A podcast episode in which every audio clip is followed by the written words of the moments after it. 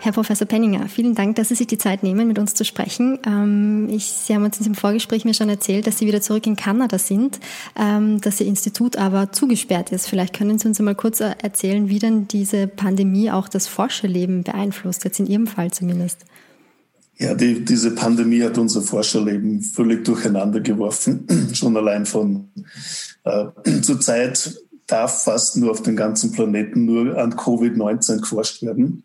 Das heißt, fast alle Forschungsgruppen haben sich darauf fokussiert, was natürlich problematisch ist im gewissen Sinne. Also ich kann es ganz konkret sagen, hier in Kanada gibt es wie in Österreich, da gibt es diese öffentliche Forschungsförderung, an dem, mit dem leben wir. Und die zweimal im Jahr darf man da einreichen. Und plötzlich wurde das alles abgesagt. Das heißt, viele Forscher hier äh, haben keine Ahnung mehr, wie sie ihre Leute zahlen sollen, weil plötzlich die Förderung nicht mehr kommt. Äh, die, die Hälfte wahrscheinlich unseres Budgets hier an der University of British Columbia, also leite jetzt das größte Forschungsinstitut für Lebenswissenschaften in Kanada. Fast die Hälfte unseres Budgets kommt von Tuition Fees, also Studenten bezahlen, damit sie an die Uni gehen können. Und das meiste Geld kommt von internationalen Studenten, das jetzt alles wegbricht. Also die amerikanischen Universitäten werden, werden wahrscheinlich bald ein Blutbad erleben mit Förderungen. Also, also unsere Gehälter werden wahrscheinlich sehr schnell gekürzt werden müssen, weil es gar nichts überbleibt. Und natürlich werden viele Leute ihre Stelle verlieren. Hier in Australien werden schon 7000 Forscher ihre Stelle verlieren. Das zusammenbrechen. Also das hat den fundamentalsten Einfluss auf Forschung, auch langfristig, wie Forschung passiert. Wahnsinn. Dabei könnte man sich ja denken, dass gerade jetzt äh, Forschung so gefragt ist wie nie, vor allem in dem Bereich äh, Lebenswissenschaften, wo Sie ja tätig sind. Aber ist es nicht so einfach, alles auf Corona zu, zu werfen quasi? Eben, ja, es ist natürlich wahnsinnig viel Geld und wird auf Coronavirus geworfen, Covid-19 auch richtigerweise. Aber dadurch ist es auch viel zurückgeblieben. Also wie gesagt, das kann ich aus eigener Erfahrung jetzt sagen. Und ich meine, es natürlich arbeiten viele an Covid-19 mit geballter Macht, mit Geld, mit Hirn, mit Technologien und es ist fantastisch, was passiert. Aber die Realität ist, dass wahrscheinlich 90 Prozent der Forscher zurzeit gar nichts tun können. Wahnsinn, Wahnsinn. Ähm, in Ihrem Büro, also in, Ihrem, in Ihrer Forschungseinrichtung, wird da auch an Covid-19 geforscht oder ist das jetzt alles stillgelegt? Wie, wie schaut das aus? Ja, wir, wir arbeiten sehr intensiv an Covid-19. Also meine Forschungsgruppe tut natürlich was, etliche andere Forschungsgruppen in unserem Institut hier auch. Also wir heißen das Life Science Institute an der University of British Columbia. Äh, wir werden und wollen auch ein, eines der Weltzentren für Covid-19-Forschung sein wollen. Der Grund ist, wir haben eine der seltenen Einrichtungen, wo man auch Tierversuche machen kann mit Covid-19, also wo man dann Infektionen machen kann. Und das ist ganz wichtig, weil dann können wir Impfstoffe testen, können neue Kombinationstherapien testen bevor wir die in Menschen dann testen. Also deswegen haben wir die Möglichkeiten und auch die Infrastruktur, dass wir ein Weltzentrum dafür werden. Und das tue ich gerade. Sehr spannend. Aber das heißt, es gibt diese Kollateralschäden, wie man sie auch im Gesundheitssystem befürchtet, durch die Pandemie, offensichtlich auch in, in Forschungseinrichtungen, wo jetzt alles, vieles zum Erliegen kommt. Ja, massiv. Okay, danke mal für diesen Einblick in Ihr, in Ihr tägliches Leben. Ähm, vielleicht gehen wir einmal ein. Ich, ich habe letzte Woche, nur ganz kurz, ich habe letzte Woche einen Brief geschrieben an mein Institut, natürlich, wie es alle schreiben. Die Hurray-Briefe, ähm, das Übliche halt, was wir alle tun. Aber mir war ganz wichtig, auch so einen Paragraphen zu schreiben, dass alle Forschung wichtig ist und dass wir natürlich auch andere Forscher unterstützen, die nicht an Covid-19 forschen. Und aus meiner Erfahrung heraus ist das ganz wichtig, weil ich aber damals AC2 mitentdeckt, also 1998 schon. Und AC2 ist jetzt der Rezeptor für das Covid-Virus, also ist zum zentralen Molekül für Covid-Forschung worden. Aber damals hat mir einer der Forscher gesagt, der alten Forscher, das Projekt ist vollkommen uninteressant, ich soll das aufhören, weil aus dem wird sowieso nie mehr was und, ich werde meine Karriere ruinieren mit einem so faden Projekt, das völlig useless ist. Also mhm. in dem wichtig, dass man auch jetzt, besonders jetzt auch der Welt sagt, Forschung generell ist wichtig. Das ist spannend. So können Sie aus Ihrem eigenen Lebenslauf da zitieren, dass, dass äh, die Fadenforschungsprojekte oft die sind, die, die dann nachher äh, vielversprechend genau. werden. Ähm, gehen wir vielleicht einen, kurz einen Schritt zurück. Ähm, das letzte Mal haben wir beide miteinander gesprochen, Anfang März damals. Ähm, waren Sie auch noch in Österreich? Und äh, damals haben Sie gesagt, wir stehen jetzt gerade am Anfang der Pandemie. Das war ja auch noch bevor diese ganzen strikten Maßnahmen in Österreich eingeführt wurden. Mhm. Jetzt wollte ich Sie fragen, wo stehen wir denn jetzt im Laufe dieser Pandemie ähm, momentan, würden Sie sagen? Ja, wahrscheinlich gerade in der Mitte. Ich meine, aber ist schwer zu sagen, weil in Europa klingt es ab, Gott sei Dank. Die Maßnahmen, die getroffen wurden, waren richtig und gut und schnell in vielen Ländern, nicht allen, aber bei den meisten Ländern. Österreich, glaube ich, hat einen tollen Job gemacht. Äh, andere Länder auch, wie Dänemark oder so.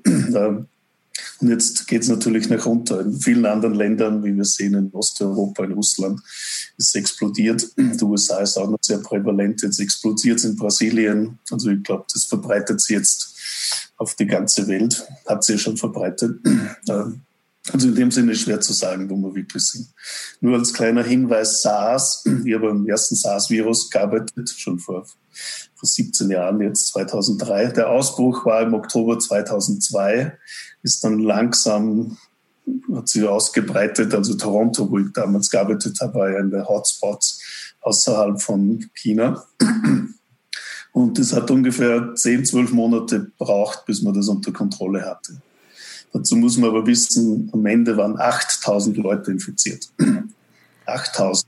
Und 800 davon sind gestorben, global. Also jetzt sind wir bei wahrscheinlich über 10 Millionen mit diesen Dunkelziffern, die es überall gibt, weil wir natürlich in vielen Ländern nicht testen können. Die spanische Grippe ist dreieinhalb Jahre durch die Welt gezogen. Also ich glaube, in Covid sind wir jetzt im vierten, fünften Monat. Und wenn man sich die, die die Timelines anschaut. Das wird nur ein bisschen dauern. Also glauben Sie, dass es dann... Also in zwei Monaten ist das vorbei. Nein, das kann es nicht geben. Ganz okay. einfach. Okay, aber das heißt, dass, ähm, dass es tatsächlich dann die Impfung brauchen wird, um da einen, einen wirklichen Einschnitt machen zu können im Verlauf dieser Pandemie? Oder ähm, ist es dann doch eher die Herdenimmunität, wenn das jetzt so grassiert auf der Welt? Was, was sind so Ihre, Ihre Ausblicke oder was sind die Gegenmittel, glauben Sie, die es brauchen? Ich glaube, das Erste, was wir brauchen, ist ein Medikament, das wirklich wirkt in verschiedenen Stadien der Erkrankung. Deswegen werden das auch verschiedene Medikamente sein werden müssen. Äh, und das wird das erste sein, weil das kann man viel schneller testen und kontrollieren. Und dann muss man natürlich Impfstoff machen. Wie schnell das passiert, wie sicher das ist und wie schnell der dann natürlich auf, auf Milliarden von Leuten dann angewendet werden kann, das wird sich noch ausstellen. Aber so schnell wird es nicht gehen. Wir werden wahrscheinlich nächste Woche schon hören, die ersten Impfstoffe funktionieren. No, na. Das heißt, wenn ich mich impfe, dann kann ich eine Immunreaktion dagegen haben. Aber ob die dann wirklich sicher sind und man dann Milliarden von Leuten impfen kann, das ist dann ein total different ballgame. Okay.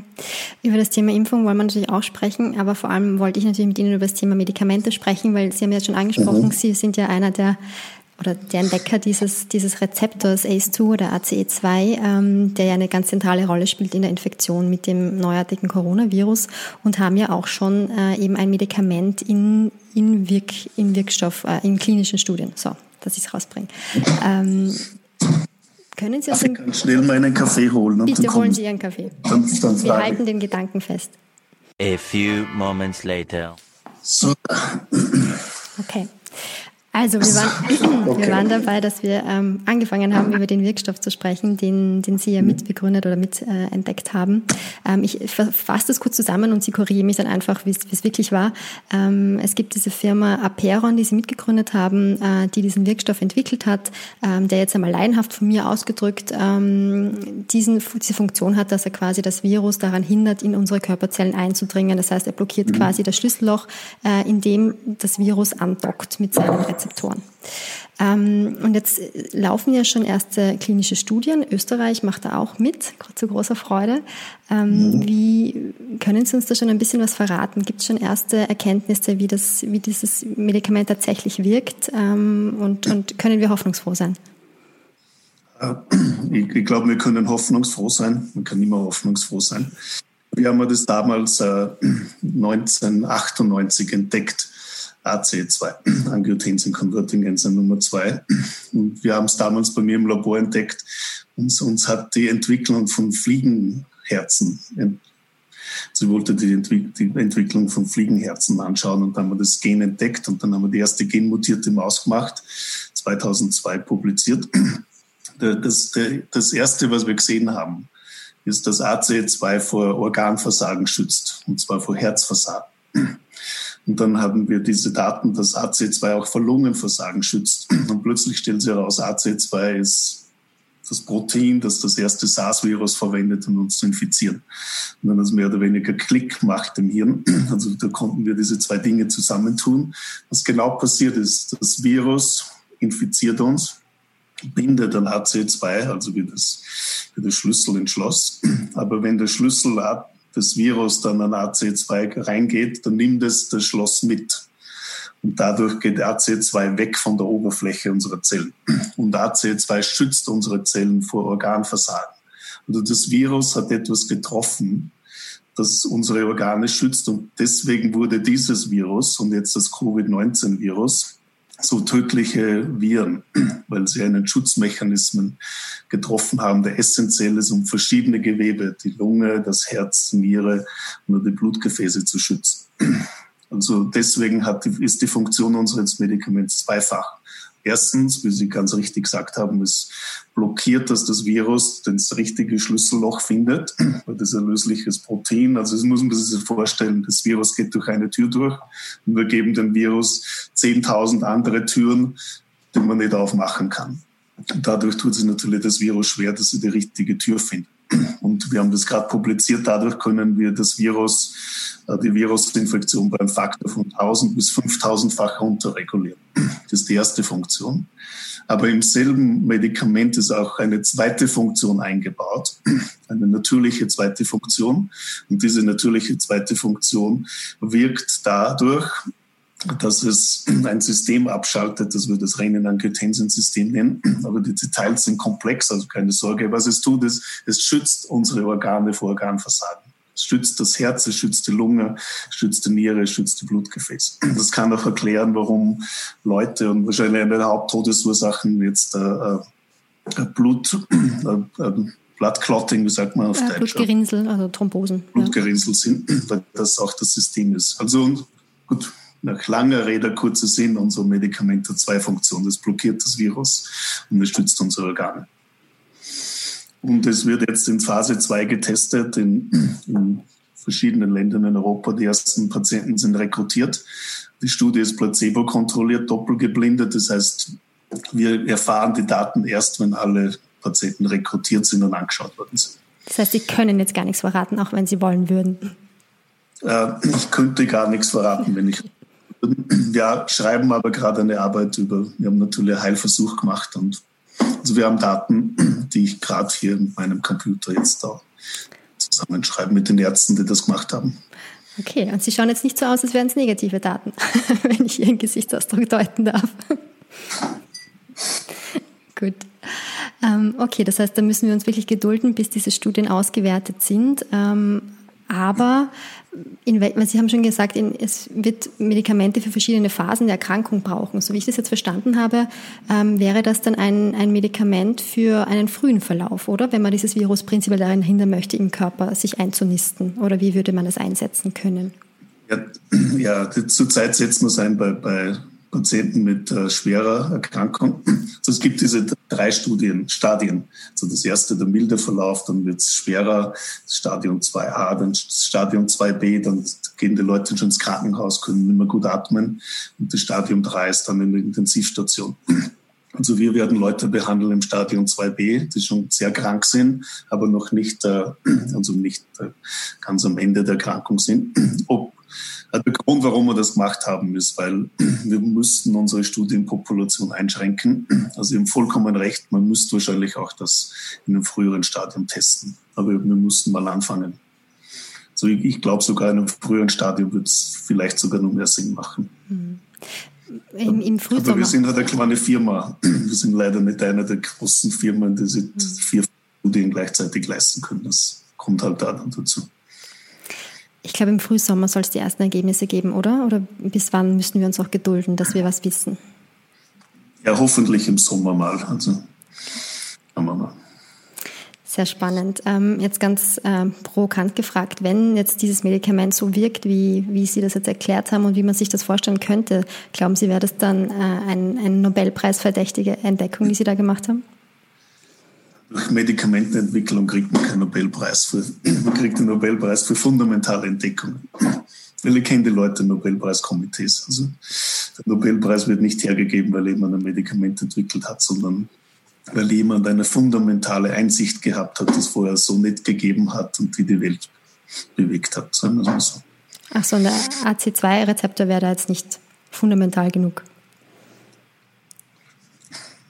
Schauen wir mal. Er lächelt wieder. Audiokommentar. okay. Ich meine, sagen wir, wir mal so, ich meine, es ist, ich kenne ja viele Leute, die Nobelpreis haben. Die Leute sind toll.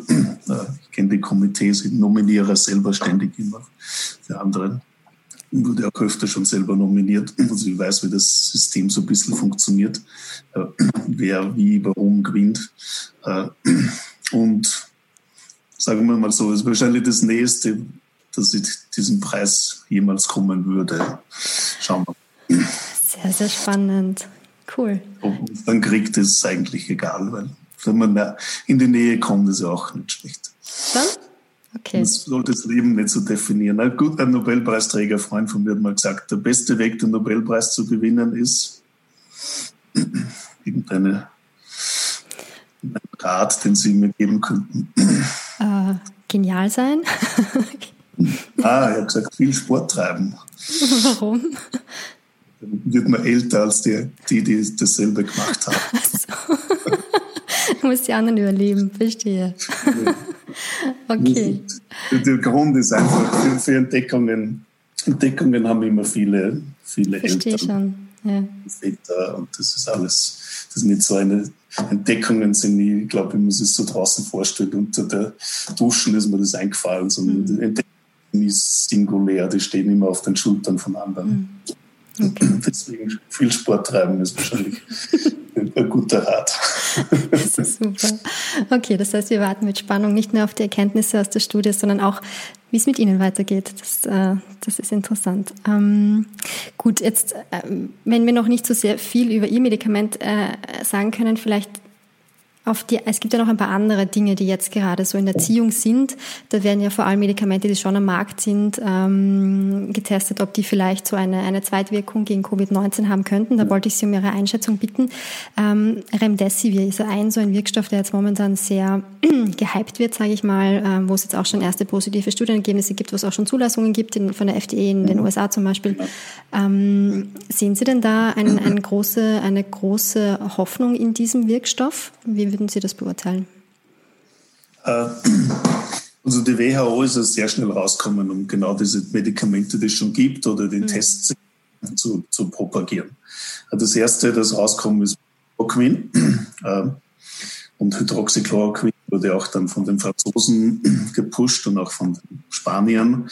Äh, Chloroquin zum Beispiel ist in Spanien, das habe ich gar nicht gewusst, das Standard of Care, das kriegt jeder dort. Also alle Patienten. Absolut. Also das ist nicht so, dass die USA nur das gemacht haben, sondern dass Donald Trump das so gesagt hat. Und ich muss auch sagen, weil wir tun sogar Chloroquin-Studien. Das funktioniert gar nicht schlecht gegen das Virus. Also das ist nicht so, dass das gar nichts tut.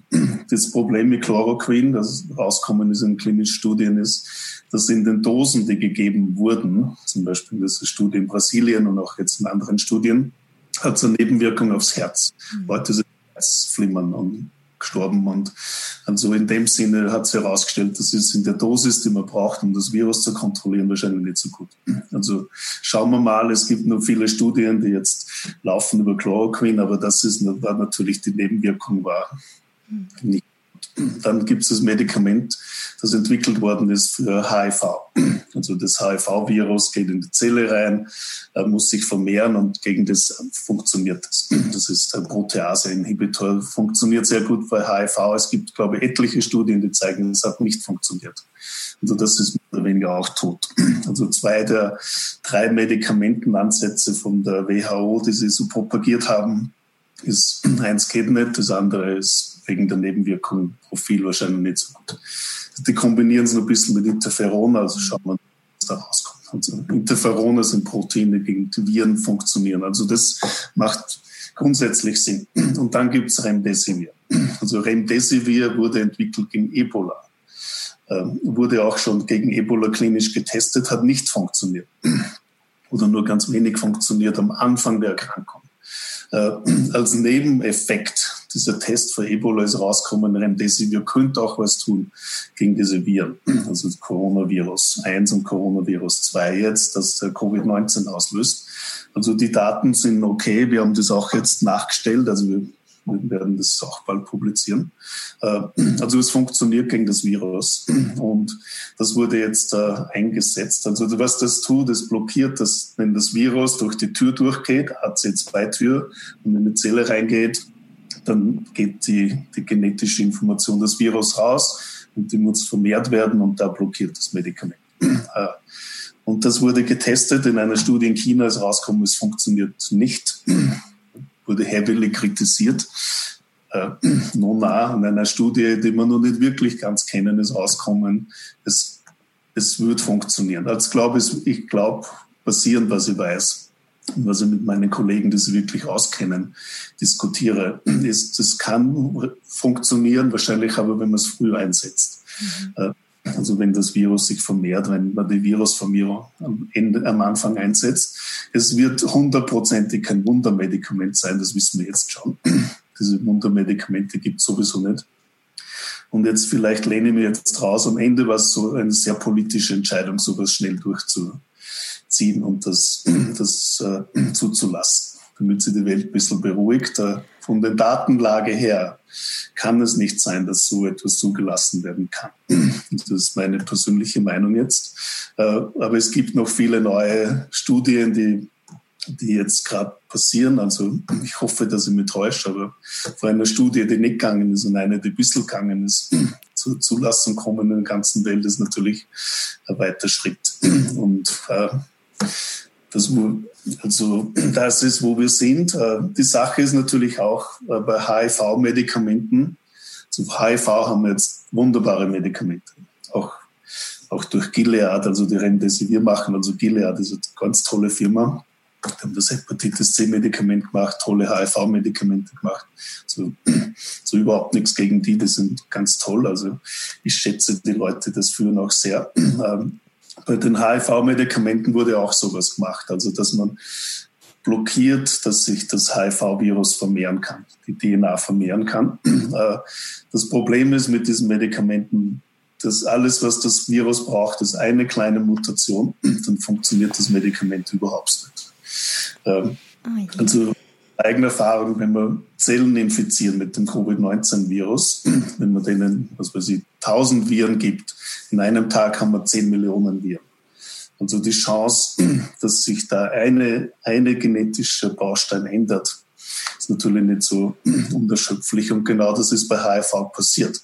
Äh, der Durchbruch bei HIV-Medikamenten war der, dass man gleichzeitig drei, vier Schwachstellen des Virus angegriffen hat, diese Triple-Medikamente. Und dann hat es funktioniert. Weil aus drei verschiedenen Angriffsstellen, da kann sich das Virus schwer rausmutieren oder raus. Da, da kommt man schwer weg dann. Also ich glaube am Ende, Remdesivir wird eine wichtige Rolle spielen oder ähnliche Medikamente, die das Gleiche tun, in Kombinationen mit anderen Medikamenten, die andere Schwachstellen des Virus angreifen. Zum Beispiel uns, also dass man das Virus schon vorn blockiert, es gar nicht reingeht, die Viren, die noch reingeht, dann habe ich Remdesivir, das das blockiert und dann noch eins. Und ich glaube, dann haben wir wahrscheinlich eine vernünftige Kombination. Okay. Verstehe.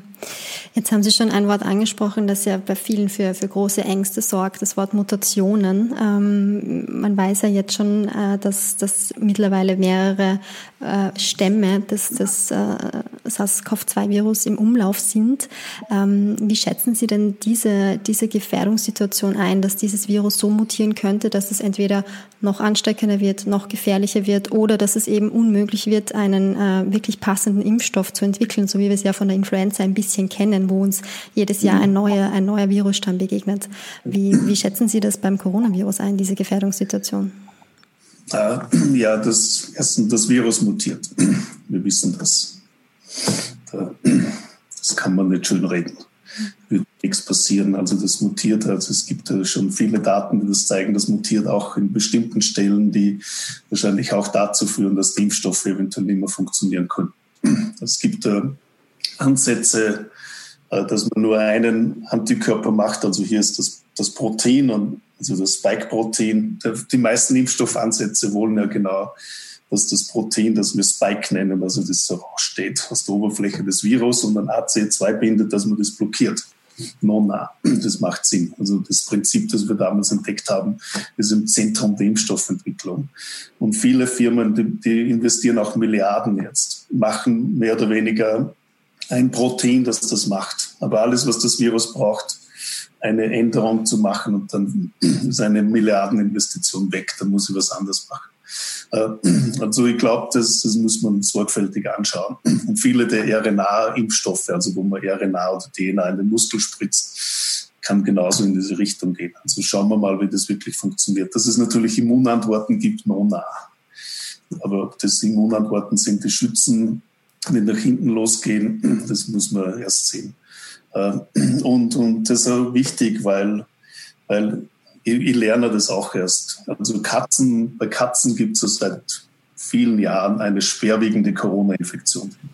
Und Katzen sterben. Es gibt eine Corona-Infektion an Pferden. Es gibt eine schwere Corona-Infektion, Coronavirus-Infektion für Schweine. Bis heute hat keiner einen Impfstoff hinkriegt, der wirklich funktioniert.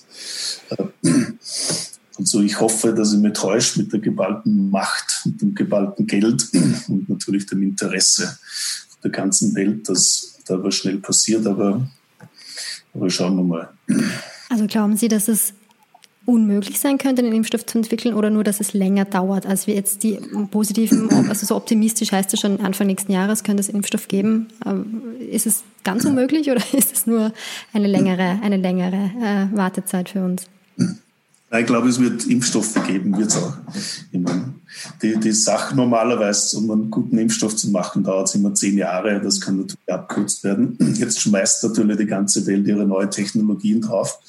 Aber ich habe irgendwie ein Gefühl, dass die alten Technologien uns weiterhelfen werden, weil neue Technologien sind nur singulär, da tue ich was und dann passiert was. Das Virus kann sich rausmutieren. Mhm. Aber wenn ich das ganze Virus habe, das klassische, wie Masernimpf Impfungen, das ganze Virus. Da habe ich natürlich 20 verschiedene Ansätze des Immunsystems und da kann das Virus nicht so rausholen. Also, ähm, also das wird es gehen. Die Sache dann ist natürlich, äh, und ich glaube, wir können auch mit Impfstoffen leben, die, die wie bei der Grippe nicht so gut funktionieren, aber zumindest eine vernünftige Immunität auslösen, die man dann alle zwei, drei Jahre dann wieder erneuern muss. Ich glaube, dass man so 100% wirksamen Impfstoff braucht, das braucht man gar nicht. Wenn es 30, 40 Prozent funktioniert, ist schon gut genug. Was wichtig ist, und auf was alle Experten wirklich hinweisen, ist, dass der Impfstoff sicher sein muss. muss er, und da kennen wir noch nicht wirklich viel, wie das Immunsystem wirklich reagiert, äh, welche ob man T-Zellen braucht oder B-Zellen, Antikörper, die wirklich diese Impfung dann dann also vor, vor dem Virus schützen und dass dann nicht nach hinten losgeht. Es gibt zum Beispiel Impfstoffversuche, die gemacht worden sind bei dem ersten SARS-Virus. Die haben geimpft, tolle Impfantwort. Dann haben sie die, glaube ich, das war Tierversuche, die Tiere dann wieder mit dem, mit dem SARS-Virus infiziert und die sind schneller gestorben als vorher. Es gibt auch so eine Impfreaktion, dass das Immunsystem überreagiert. Also da da glaube ich, dann braucht man da wirklich Arbeit. Weil das Schlimmste, was uns passieren könnte, ist jetzt viele Leute durchzuimpfen und jetzt kommt das Virus daher und die kriegen schlimmer.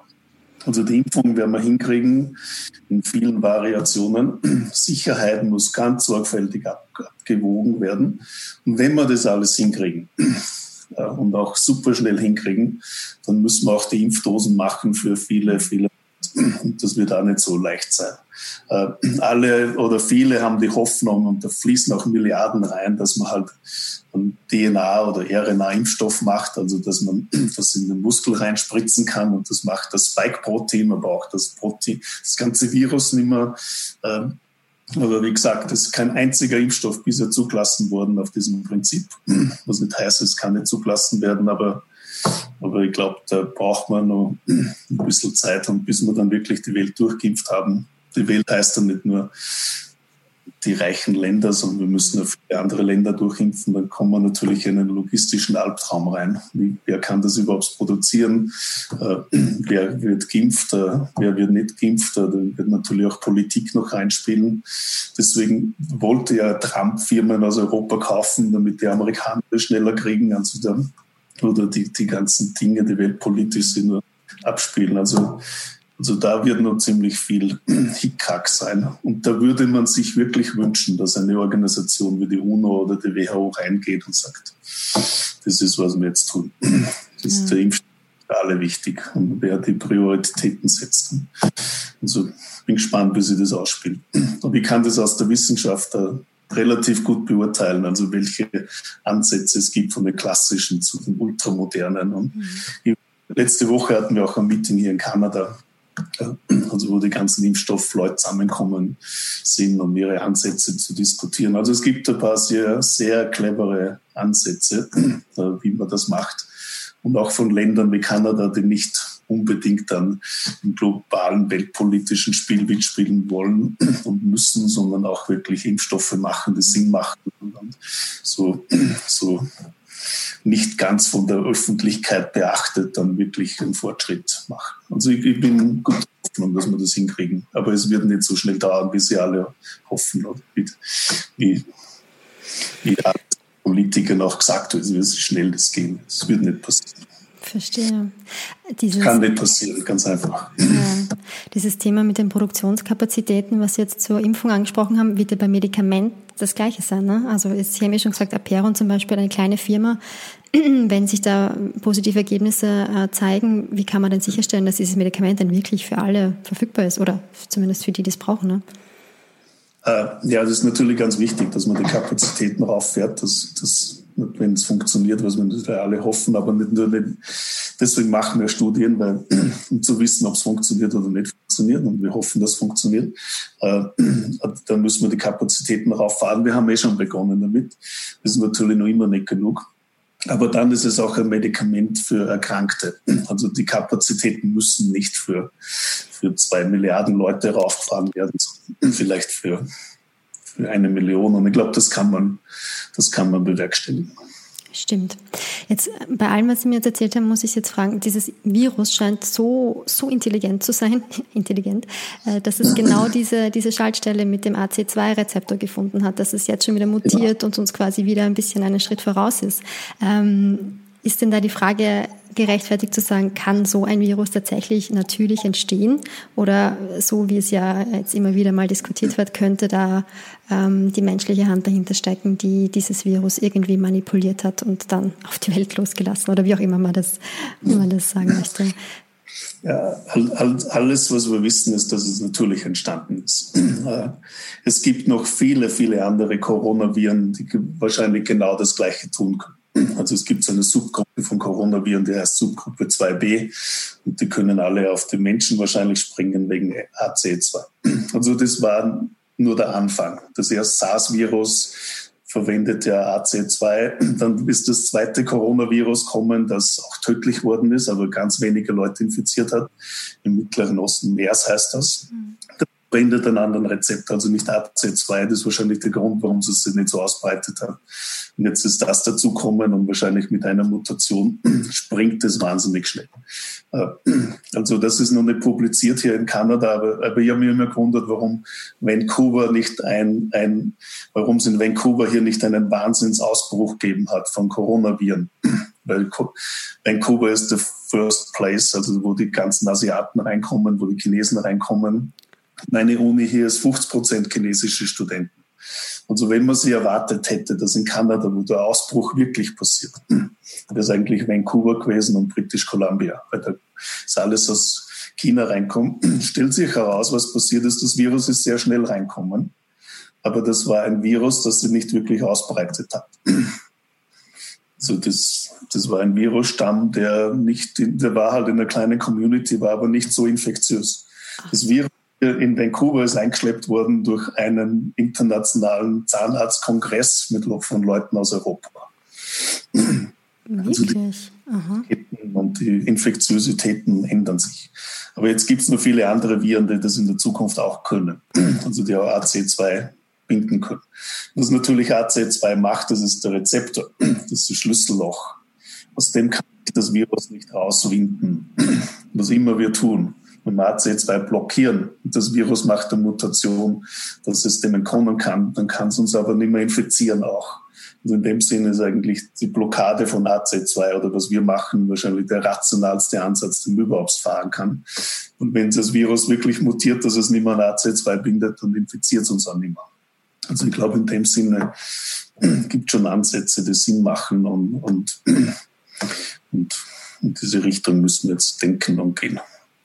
Aber ist jetzt richtig verstanden, dass es da draußen... War nicht das letzte Virus und, und hey, wir Ihre Frage nicht wirklich beantwortet, wegen, ob das ein, ein ein engineered Virus ist. Ja.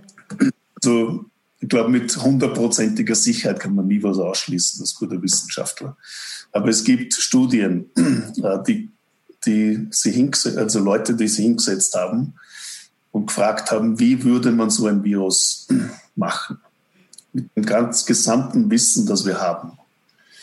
Weil wenn wir natürlich Genetic Engineering machen, dann muss ich ja bestimmte Dinge tun und die Dinge kann ich nur tun von den Dingen, die ich weiß. Also man müsste ganz bestimmte Dinge machen, um so ein Virus zusammenzubauen. Und, und alle Informationen, die wir über das Virus haben, zeigen, dass das nicht so passiert ist.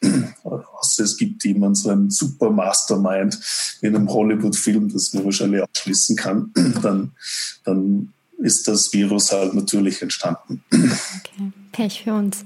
Aber jetzt haben Sie gesagt, da gibt es noch ganz viele andere Kandidaten da draußen, die einen ähnlichen Feldzug um die Welt führen könnten. Genau. Kann man sich den wieder verschützen oder warten wir einfach nur, bis es das nächste Mal irgendwo passiert, dass eine Fledermaus das falsche, das falsche Tier trifft und dann auf den Menschen überspringt? Also was wir, wir tun können, ich glaube, wir haben in der Welt, äh, generell in der Welt, jetzt übertreibe ich natürlich viele Forscher und, und Technologien entwickelt, die uns helfen könnten, das zu tun. Seit vielen Jahren arbeite ich mit diesen Forschern in, in Deutschland und in, in Stockholm. Mhm. Die in Stockholm haben dieses Hochsicherheitslabor für Viren in, in Nord Nordeuropa. Also wir arbeiten mit denen an Ebola, SARS-Infektionen, Zika-Infektionen, an vielen infektiösen äh, äh, Viren und Pathogenen. Die Sache ist jetzt, der Grund, warum wir das dort machen und die schwedische Regierung uns Geld gegeben hat, ist, weil sich das Klima ändert. Und durch Klimaänderung Fliegen und Moskitos nach Europa, die wir seit hunderten Jahren nicht gesehen haben und die bringen Viren mit. Äh, und es gibt ein paar wirklich tödliche Viren, über die ich gar nicht reden will. Äh, sie war auch involviert in so Bioterrorismus-Dingen, äh, über die ich gar nicht reden will, also an denen wir aber forschen. Jetzt zu Ihrer Frage zurück. Wir haben in der Tat Technologien entwickelt, um rauszukriegen, wie diese Viren funktionieren, welche Schwachstellen sie haben und wenn man die Schwachstellen rauskriegt, was man dagegen tun könnte. Wir haben auch eine neue Firma gegründet in Wien, um genau das zu tun. Also wir haben bestimmte Zell-Engineering gemacht, wir haben bestimmte genetische Engineerings gemacht, um mehr oder weniger im gesamten genetischen Universum unserer Zellen rauszukriegen. Diese Aminosäure ist wichtig, dass das Ebola-Virus uns töten kann. Und das kriegen wir raus. Aber vor einem Jahr, wie wir noch Investoren gesucht haben, bin ich mehr oder weniger überall rausgeworfen worden, weil die gesagt haben, mit dem kann man kein Geld verdienen. Das ist eh irrelevant, das ist wichtig, aber das ist halt woanders, das wird uns sowieso nicht passieren. Also der Punkt ist, den ich machen möchte, ist, es gibt Technologien, was rauszukriegen. Wir können die Schwachstellen der Viren finden. Wir haben die Technologien dazu. Nicht nur wir, natürlich ein paar andere auch. Äh, und vielleicht ist es wirklich auch in der Zeit, dass man nicht nur kurzfristig denkt, in was man investiert, das nächste Haus kauft und was weiß ich, wenn man eh schon so viel Geld hat, sondern auch in diese Dinge investiert, die auch uns vielleicht kurzfristig äh, überhaupt kein Geld geben, aber langfristig unseren ganzen Planeten schützt. Also ich glaube, wir haben Dinge, die wir lösen können und bevor sie überhaupt passieren. Dann hoffen wir mal, dass Ihnen jetzt die richtigen Leute zuhören, wenn Sie diese Dinge sagen. Ich hoffe, dass auch, äh, wir haben gerade Förderung gekriegt von der Europäischen Union, das heißt IMI. Ich glaube, das sind ich glaube, es ist öffentlich, aber noch nicht wirklich bekannt gegeben. Also das ist so industrieakademische äh, Partnerships. Die EU hat 70 Millionen Euro ausgegeben, 700 Millionen wurden angesucht, da waren die Big Boys alle dabei, also die Big Pharma Konzerne, die mit äh, akademischen Institutionen arbeiten wollen. Acht, acht aus 144 Anträgen wurden äh, sind durchkommen. Wir waren einer davon. Ich glaube, der Einzige, der wirklich genau in diese Richtung denkt, um zukünftige Medikamente zu entwickeln. Die meisten anderen sind, was auch Sinn macht, Schnelldiagnostika, dass man AI, dass man die Leute, die infiziert werden, schnell, schnell isolieren kann, wissen kann, was Ausbrüche gibt. Also natürlich direkt relevant sind jetzt Covid-19. Aber die haben auch unser Konsortium finanziert in Deutschland, Spanien, Stockholm, äh, Österreich, um auch in die Zukunft zu denken. Dann hören wir doch noch positive Nachrichten auch. Das ist schön. Ich glaube, ich habe Ihre Zeit jetzt schon ordentlich strapaziert. Ich sage vielen Dank, dass Sie sich Zeit genommen haben und ähm, vielen Dank auch für diesen wahnsinnig spannenden Ausflug in Ihre Welt der Wissenschaft und die Welt der Viren, die uns jetzt auf, alle, auf einmal alle, alle so interessiert. Ja, ich liebe ja Viren. Und ich muss sagen, dieses Virus ist schon genial clever, wenn man sich in das Virus reindenkt. Also es hat einen, einen Mechanismus getroffen, der das, das Virus erlaubt, dass es in verschiedene Organe geht. Das hat einen Mechanismus getroffen, dass das Virus erlaubt, dass es streut und die Leute sind noch gesund. Äh, und Inkubationszeit. Es hat sogar einen Mechanismus getroffen, äh, dass die Leute, manche Leute geblindet sind gegen Hypoxie. Wenn mit Lungenentzündung, eine Lungenentzündung hat, man muss man sich so vorstellen, man, man klettert den Mount Everest drauf. Und wenn man da oben ist, dann kann man wahrscheinlich nicht mehr gut atmen. Das ist so eine schwere Lungenentzündung, die man halt bei dem Covid-19 hat. Und was tut man dagegen? Ganz einfach, man, man kann immer weitergehen, man, man muss tief atmen. Aber anscheinend bei Covid-19 merken die Leute es gar nicht. Das ist wie wenn man den Mount Everest raufrennt, normal, und man merkt gar nicht, dass man gar keinen Sauerstoff mehr im Gewebe hat. Was natürlich auch dazu führt, dass Leute, die glauben, sie sind relativ gesund, glücklich um und um gehen und sind aber schwerst krank und können das Virus streuen. Also in dem Sinne ist das wirklich ein Virus, das das in etliche fundamentale Dinge eingreift. Das ist nicht nur Lungenentzündung, es ist jetzt eine Gefäßentzündung. Kinder, stellen sie jetzt heraus, kriegen diese seltene Gefäßentzündung, die man Kawasaki-like-Syndrom nennt. Leute kriegen Schlaganfälle. Also das ist, das ist schon ein kurioses Virus. Äh, jetzt sind die ersten Daten, die rauskommen sind, ich meine, wir haben das eh schon gewusst, aber jetzt sind die ersten Daten rauskommen, dass dass, äh, dass der Darm direkt infiziert werden kann. Ich glaube, gestern oder vorgestern wurde das erste infektiöse Virus aus dem Stuhl äh, isoliert. Wir haben das auch in Stockholm, aber wir haben es nicht publiziert. Also, also das ist nicht nur, dass man Leute anhaucht und, und durch Tröpfcheninfektion das weitergibt. Das ist sicher auch eine, wie sagt man, eine fäko-orale Transmission. Also das Virus ziemlich viele Tricks drauf. Dann hoffen wir, dass wir genauso viele Tricks aus der, aus der Zauberkiste holen können. Ähm, vielen Dank, Herr Professor Penninger. Ich könnte Ihnen noch Stunden zuhören, aber ich glaube, Sie haben noch anderes zu tun. Ähm, danke für Ihre Zeit und ich wünsche Ihnen alles Gute für die weitere Arbeit und für die Quarantäne, in der Sie ja gerade sind. Ja, schönen Gruß nach Österreich und, und ich werde jetzt dann wieder weiterarbeiten. Ja, bitte, bitte machen Sie ja. das. Vielen Dank. Dankeschön.